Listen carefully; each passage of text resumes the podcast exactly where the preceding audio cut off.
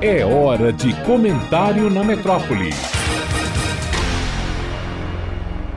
Olá pessoal, tudo bem com vocês? Aqui é o professor Marcos Oliveira falando direto da cidade de Uberaba, Minas Gerais, para nós continuarmos a nossa história do Brasil. No último episódio, nós falamos sobre a escravidão indígena que predominou no Brasil mais ou menos entre os séculos 16 e 17. E no episódio de hoje, nós vamos começar a falar sobre a escravidão africana, que predominou no Brasil durante o período colonial e ainda também durante boa parte do nosso período enquanto nação independente. Para começar a falar sobre isso, quero desfazer um equívoco que circula uh, na sociedade brasileira. Esse equívoco vai dizer o seguinte: a escravidão era feita pelos próprios africanos. Os africanos escravizaram os africanos, os negros escravizaram os negros. É uma afirmação que nós precisamos ter muito cuidado em relação a ela, porque ela não é exatamente desse modo. As coisas não funcionaram exatamente desse modo. Por quê? Vamos lá. Em primeiro lugar, houve escravidão no continente africano? Havia escravidão no continente africano?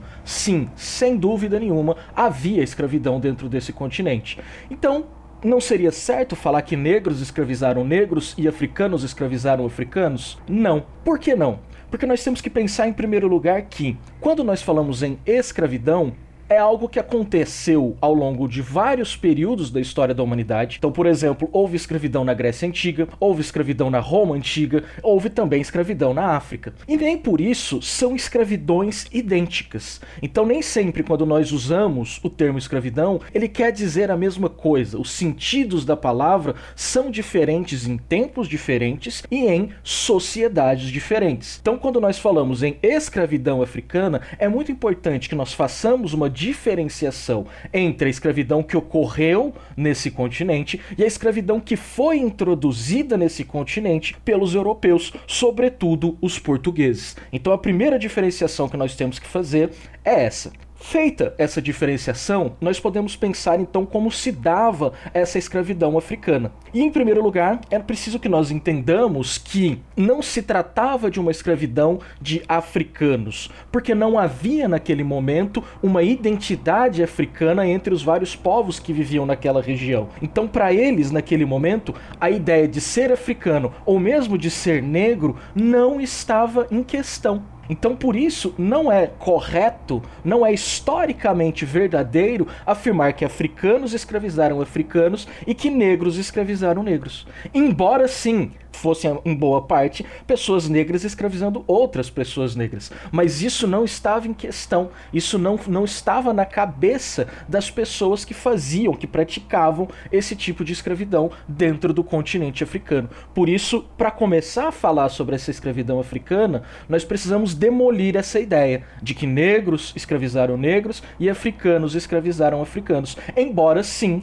tenha havido escravidão dentro do continente africano. Agora, colocados esses pontos, nós podemos pensar o papel dos portugueses dentro da montagem de um novo sistema escravista dentro do continente africano, mas não só. Porque esse sistema escravista que vai ser montado pelos portugueses, ele abrange diversos continentes, abrange diversos espaços. Tanto é que hoje os historiadores preferem utilizar o termo tráfico atlântico em vez de tráfico negreiro. Por que tráfico atlântico? Atlântico, exatamente porque o trânsito desses escravos, o trânsito dessas mercadorias vai se dar ao longo do Oceano Atlântico, interligando economias africanas, economias europeias e economias americanas. E dentro desse grande sistema, Portugal e Brasil vão cumprir funções extremamente importantes. No, na medida em que, no momento que os portugueses chegam no continente africano, tomam contato com esses africanos, eles começam a introduzir um outro tipo de escravidão, que é uma escravidão ligada, em primeiro lugar, à cor da pele, ao tipo de pessoa que vive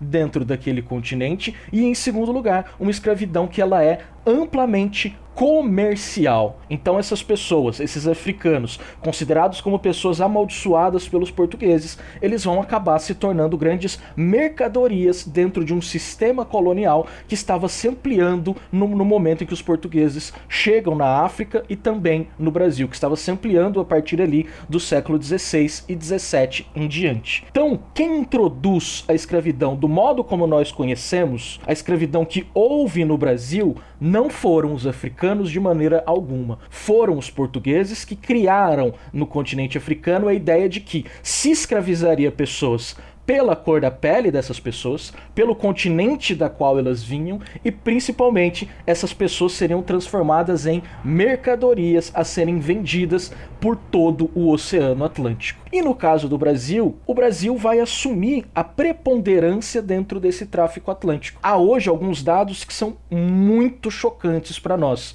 Entre os séculos 16 e 19, estima-se que 12 milhões de pessoas foram trazidas do continente africano para várias partes do do mundo, trazidas forçadamente, evidentemente, não é? Trazidas como escravas uh, do continente africano. Dessas 12 milhões, cerca de 5 milhões vieram exclusivamente para o Brasil. Por quê? Porque o Brasil desenvolveu ao longo dos séculos 16, 17 em diante, desenvolveu um papel prioritário no tráfico atlântico. O tráfico era muito controlado pelas elites brasileiras. Então, quer dizer, as elites portuguesas tinham sua importância, as elites africanas também tinham sua importância, mas dentro desse jogo internacional de trânsito dessa mercadoria escrava, o Brasil assumiu uma atitude, uma ação predominante, uma ação muito importante dentro desse sistema. E isso nos ajuda a pensar, inclusive, por que a escravidão no Brasil, a escravidão africana no Brasil, ela é tão forte, ela é tão presente e por que é tão difícil também de nos próximos séculos encerrar essa, essa tragédia que foi a escravidão aqui dentro do Brasil. Então nós temos essa dimensão da escravidão no Brasil muito pelo papel que os traficantes de escravos, que aqueles que controlavam o tráfico atlântico, exerciam uh, dentro desse grande sistema colonial. Mas é isso, nos próximos episódios nós continuamos falando sobre esse tema. Fiquem bem, um abraço, professor Marcos, falando direto para a Rádio Metrópole de Salvador. E não se esqueçam de me seguir no Instagram, MarcosFSOliveira, Marcos com um. Um abraço, até mais.